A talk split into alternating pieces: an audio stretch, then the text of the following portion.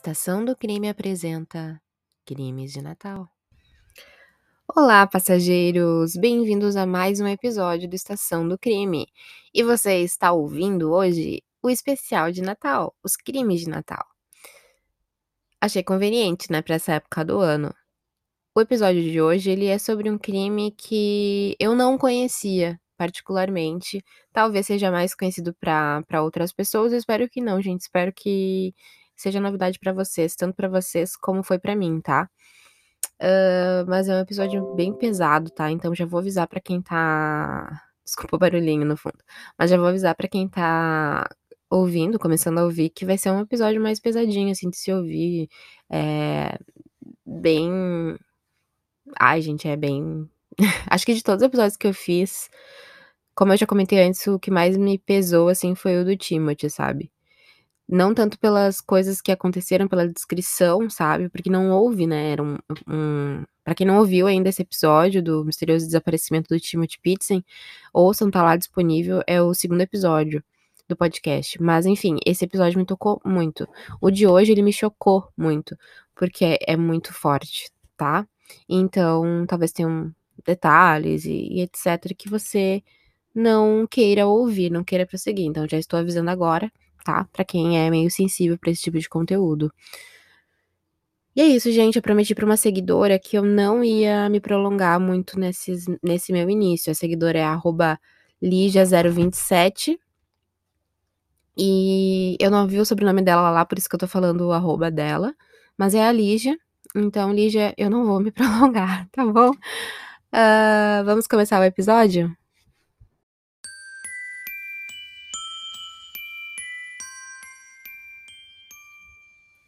Se havia uma coisa que a família Ortega adorava, era poder se reunir com a família em qualquer época do ano, especialmente na época de Natal. Naquele ano de 2008 não seria diferente. No dia 24 de dezembro estavam todos, cerca de 25 pessoas, na casa dos Ortegas desfrutando da festa anual da família em Covina, na Califórnia. Entre essas pessoas estavam os donos da casa, Joseph, de 80 anos, Alicia, de 70 anos, seus cinco filhos e as famílias dos seus filhos. Os adultos estavam se divertindo muito jogando pôquer, as crianças se divertiam jogando videogame. Enquanto isso, a neta deles, Katrina, ela estava muito atenta. Na época ela tinha oito anos e ouviu um barulho na porta. Havia alguém batendo. Ela saiu animada para tentar abri-la antes de qualquer um. E ela ficou extasiada com o que viu. Na soleira da porta havia ninguém mais, ninguém menos que o próprio Papai Noel. Ela abriu um sorriso instantâneo, observou que ele tinha em mãos um grande embrulho. E quando ela tentou gritar para os familiares para dizer que o Papai Noel em pessoa estava na porta, ela foi impedida ao ser brutalmente atingida com um tiro no rosto, disparado pelo homem fantasiado à sua frente. O tumulto começou. Quando as pessoas perceberam que aquele homem estava na verdade armado, eles começaram a correr. Katrina milagrosamente levantou-se atordoada e correu para o lado de fora da casa. Acontece que ao virar o rosto, ela acabou levando um tiro de raspão e caiu mais devido ao choque do que ao próprio tiro. A vizinhança toda ficou aturdida com os sons dos disparos. A casa muito rapidamente começou a ser consumida pelo fogo. O 911 começou a receber chamadas de toda parte acusando a movimentação na casa dos Ortegas. Afinal, aquela era uma vizinhança costumeiramente tranquila. Ninguém conseguia entender o que estava acontecendo. Uma outra menina havia sido baleada, dessa vez nas costas. Ela tentou fugir. Alguém havia se jogado pela janela do segundo andar. Os pais de Katrina milagrosamente conseguiram fugir dos disparos e das chamas e se abrigaram na casa dos vizinhos. Letícia Ortega, a filha de Joseph e Alice, foi inflexível ao reconhecer para os policiais quem era aquela figura vestida de Papai Noel armada. O Papai Noel, na verdade, era Bruce Pardo, o ex-marido de Sylvia Ortega Pardo, uma das filhas de Alicia e Joseph, e sua irmã.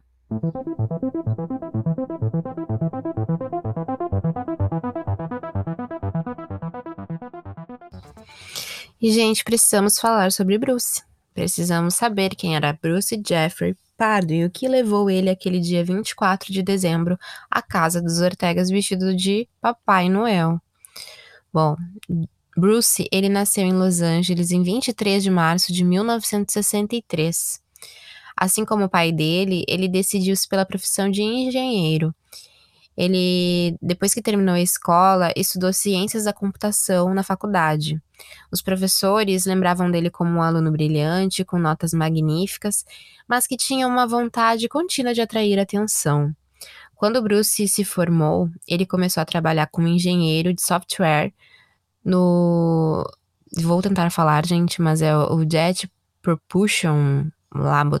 É, enfim, era um centro de que constrói espaçonaves não tripuladas para a NASA. Mas o fato é que ele acabou se dedicando mais a hackear o sistema do que a vontade de realmente trabalhar. Ainda nesse mesmo emprego, Bruce ele se apaixonou por uma colega de trabalho chamada Adélia. Muito rapidamente eles decidiram se casar.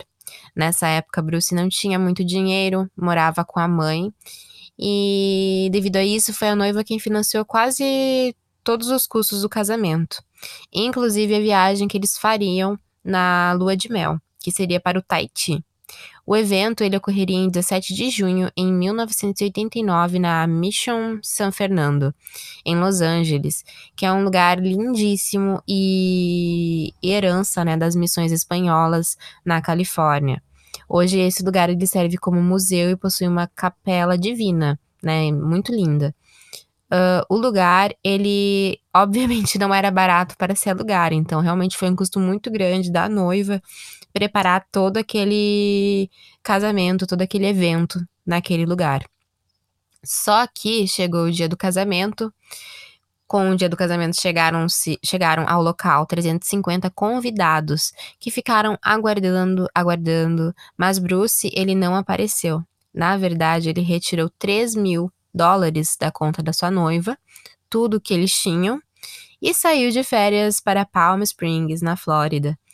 Quando ele retornou, ele não parecia sentir nenhum remorso pelo que tinha feito. E, aliás, ele não falou nada para noiva ou ex-noiva. Ele simplesmente sumiu e voltou como se nada tivesse acontecido, como se eles não tivessem nunca uh, sido noivos, como se ele não tivesse simplesmente roubado todo o dinheiro deles e, e pegou um avião de férias, né?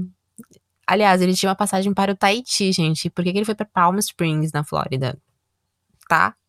Bom, a a ex-noiva dele, ela disse que quando ele retornou, ele tava bronzeado, né? Afinal, saiu de férias. E ele parecia bem.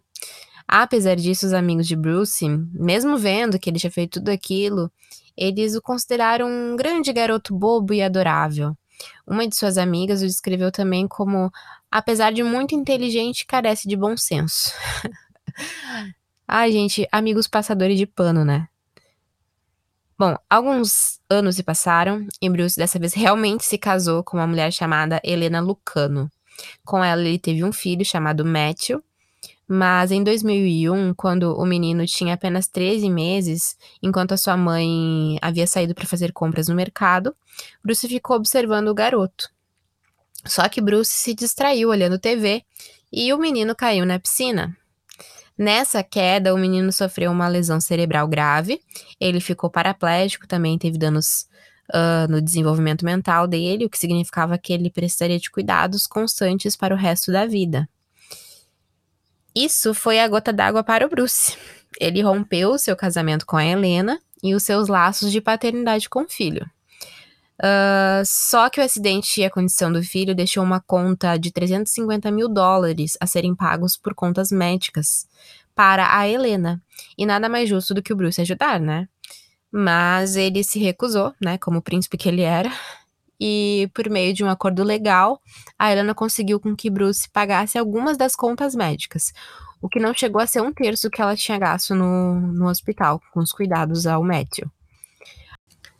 Após isso, Bruce cortou qualquer contato com Helena e Matthew. Ele nunca pagou um centavo de pensão alimentícia, mas, como bom cidadão que ele era, ele não deixou de incluir ilegalmente o filho como seu dependente nas suas declarações de impostos.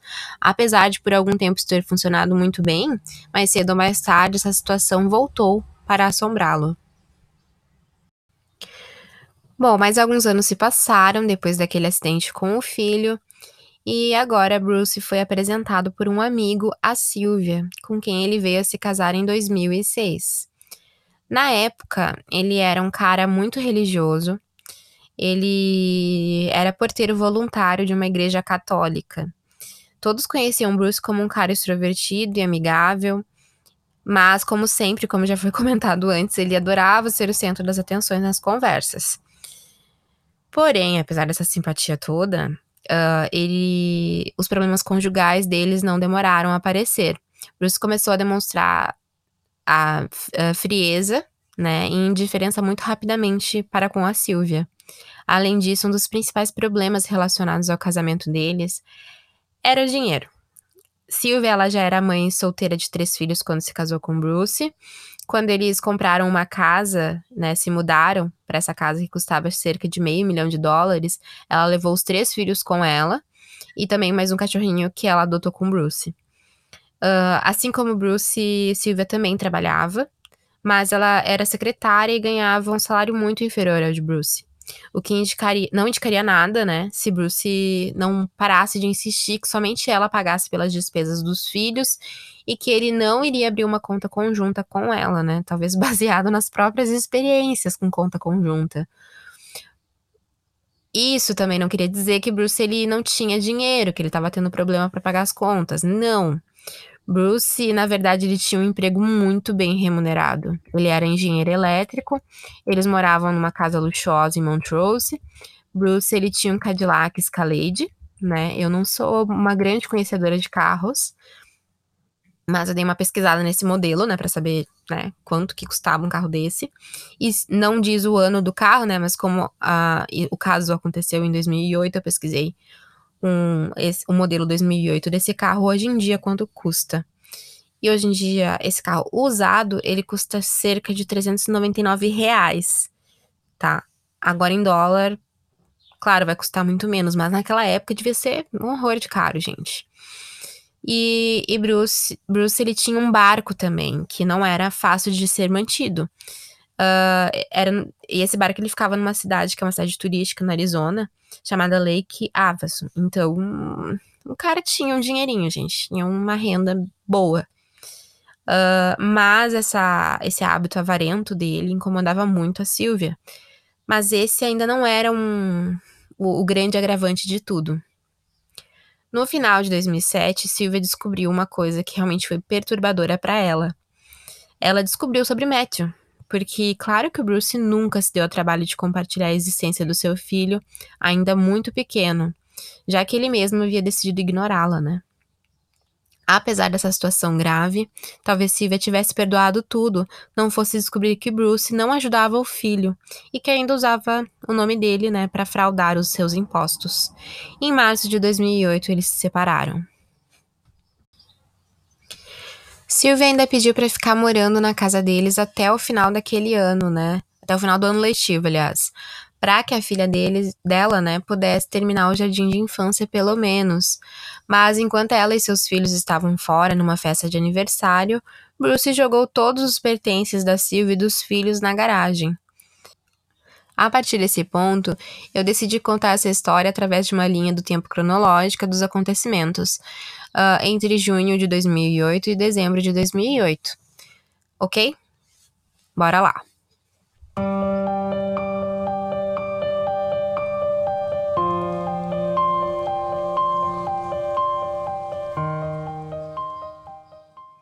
Junho de 2008 no processo de divórcio, em junho, Bruce foi condenado a pagar a Sylvia uma pensão alimentícia de cerca de 1.600 dólares mensais. O primeiro cheque de pensão alimentícia que ele enviou para Sylvia retornou. Ele interrompeu o pagamento a partir do segundo cheque. Sylvia e os filhos haviam recentemente voltado a morar com os pais dela, Joseph e Alice Ortega, em Covina. No mesmo mês, Bruce comprou uma pistola semiautomática Sig Sauer 9mm julho de 2008. Bruce foi demitido do seu emprego. Aparentemente, ele havia cobrado clientes de forma fraudulenta por horas que não haviam sido trabalhadas e acabou tendo como consequência o seu seguro-desemprego negado. Como Bruce não tinha renda, o juiz dispensou sua obrigação de pagar a pensão alimentícia a Sylvia, mas mesmo assim ele ainda tinha 30, 31 mil dólares em dívidas de cartão de crédito e uma hipoteca mensal de 2.700 dólares. Agosto de 2008. Mesmo com tantas dívidas, Bruce decidiu ainda comprar uma segunda Sig Sauer uh, 9mm. Como pelas leis da Califórnia ele precisaria esperar cerca de um mês para comprar outra arma, uh, Bruce aguardou mais um mês para realizar essa nova compra. Setembro de 2008. Bruce compra sua terceira Sig Sauer 9mm. No mesmo dia, ele encomenda um terno de Papai Noel feito sob medida por um alfaiate local. Outubro de 2008. Bruce compra sua quarta Sig Sauer 9mm. No mesmo dia, ele visita um amigo na Califórnia, onde ele compra uma munição em uma quantidade maior do que é permitida legalmente na Califórnia.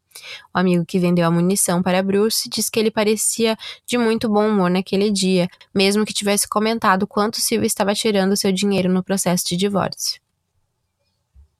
Novembro de 2008. Em 13 de novembro de 2008, ele comprou o quinto Sig Sauer 9mm e pegou o traje de Papai Noel que havia sido encomendado. Dezembro de 2008. O divórcio de Bruce e Sylvia foi finalizado. Ele conseguiu manter a sua casa e foi condenado a pagar 10 mil dólares a Sylvia. Ele teve permissão de ficar com o anel de noivado e o cachorro. Faltava apenas uma semana para o Natal.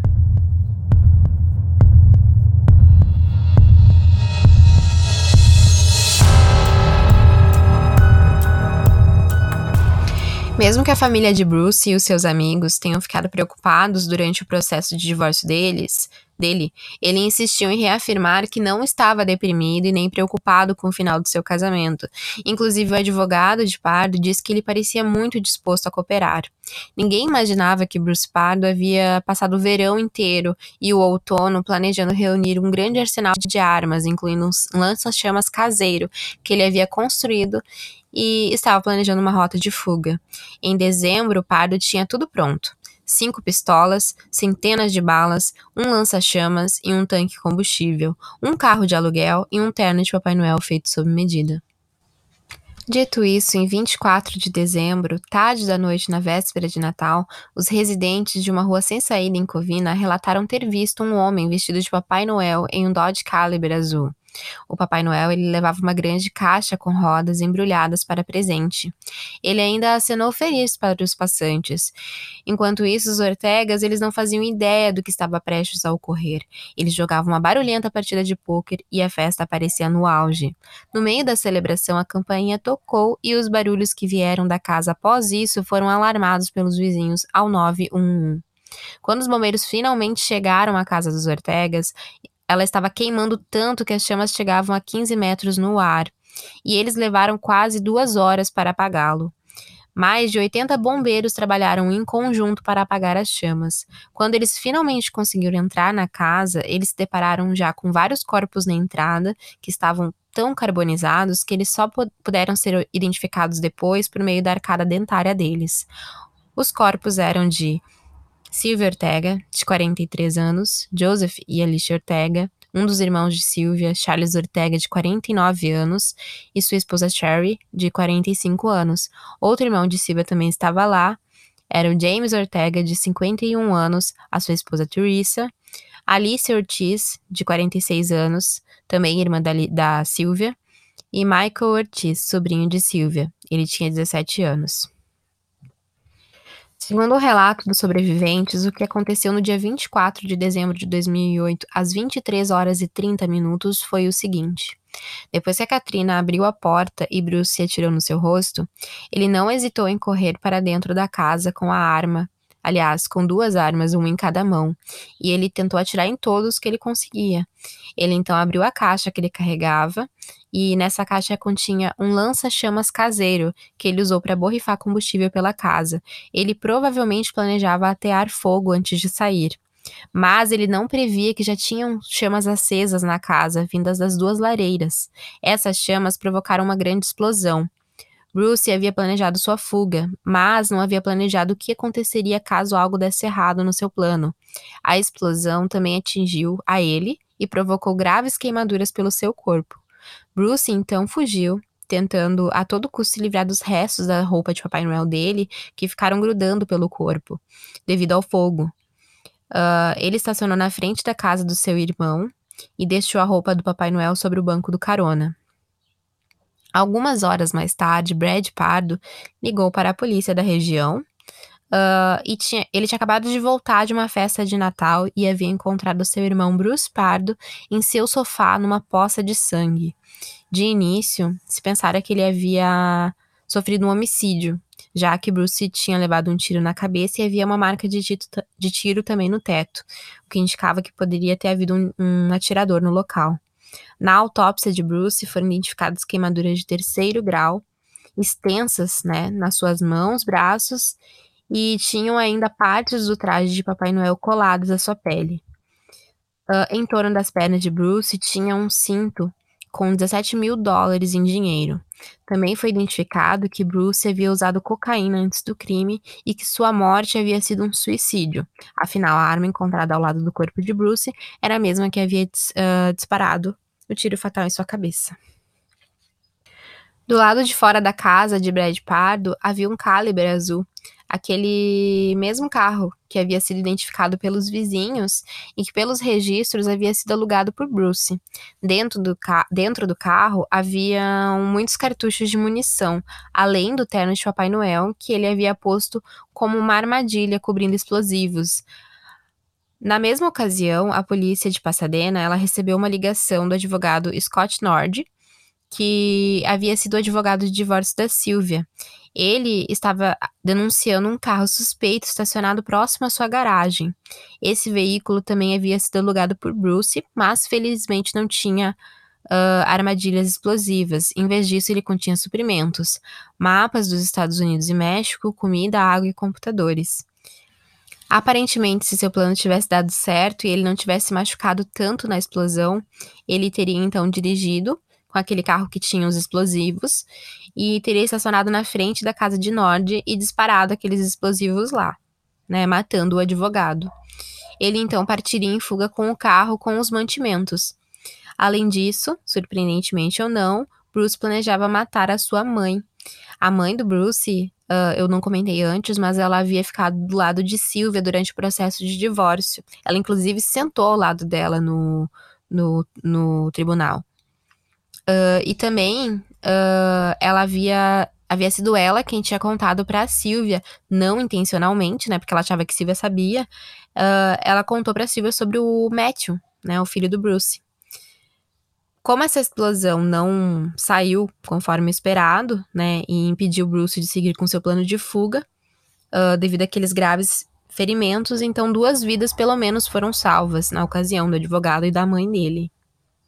Mas, em contrapartida, nove vidas foram tiradas durante o massacre. Três outras pessoas ficaram severamente machucadas.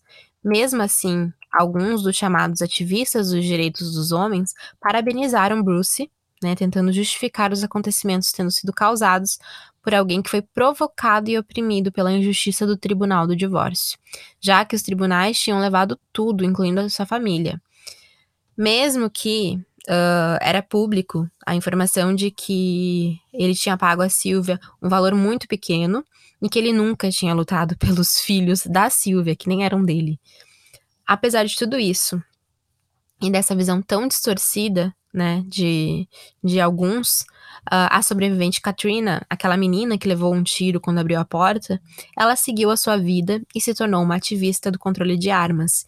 Inclusive, em 2018, ela ajudou a organizar uma paralisação escolar em solidariedade aos alunos da escola, de uma escola chamada Marjorie Stoneman Douglas.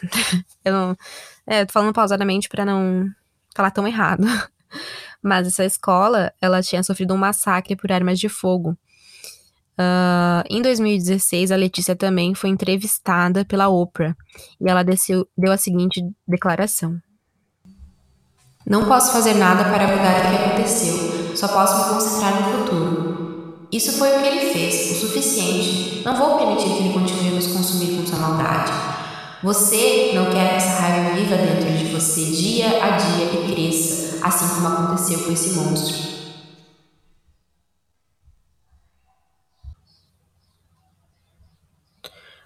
O caso de hoje é esse, pessoal. Eu me despeço por aqui. Lembrando a vocês de me seguirem lá no estação crime. Uh, e que eu vou postar as fotos lá no Instagram, tá? Através desse arroba.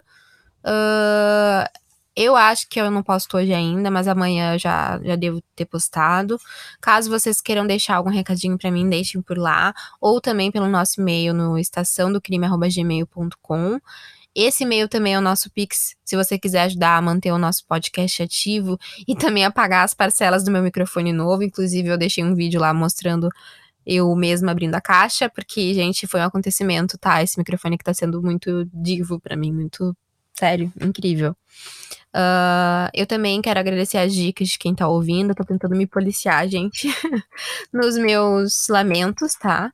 Mas eu não quero também ficar ocupando vocês com meus monólogos tão longos antes de começar o episódio para não ser tão cansativo, tá?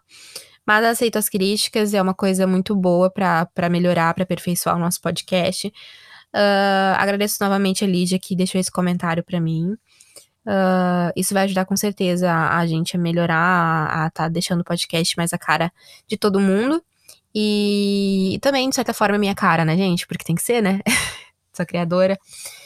Mas, de qualquer forma, pode deixar recado para mim, críticas construtivas que sempre são bem-vindas, tá? Eu não me ofendo. E um agradecimento especial nesse final de ano a todos aqueles que têm me apoiado nesse projeto. Uh, minha família, que tá sendo. Tá tendo paciência, sabe? Porque, tipo, como eu já falei para vocês, eu não consigo gravar de madrugada. Então, às vezes eu preciso de silêncio na casa, minha casa é pequena. E, e sabe, dá pra. Os barulhos passam tenho cachorro, tenho gato, tenho. Enfim. Então todo mundo tem que ter muita paciência comigo. Eu sou virginiana ainda por cima, sabe? Aquela perfeccionista que começa a. a ter um, uns ataques assim de vez em quando. Então eles têm tido muita paciência com a minha pessoa. Mas, gente, uh, é isso, gente. Uh, obrigada, tá? Só agradeço as pessoas que têm me apoiado e, e que respeitam meu gosto meio macrabo macrabo, meu Deus, meio macabro por crimes reais, tá? Uh, até o próximo episódio e até lá, passageiros. Se o Papai Noel bater a sua porta, não atenda.